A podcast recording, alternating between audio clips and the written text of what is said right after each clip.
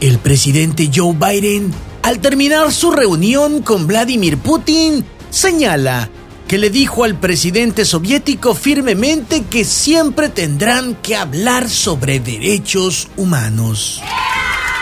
Tema que a presidentes como a Vladimir Putin le saca ronchas.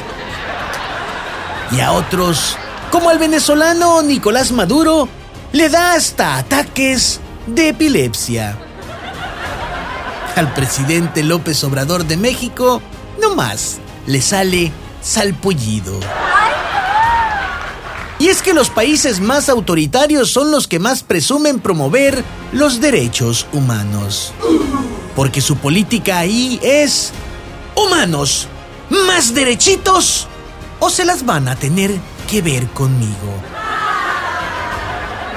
La verdad es que los gobiernos no son autoritarios, nomás son abusivos.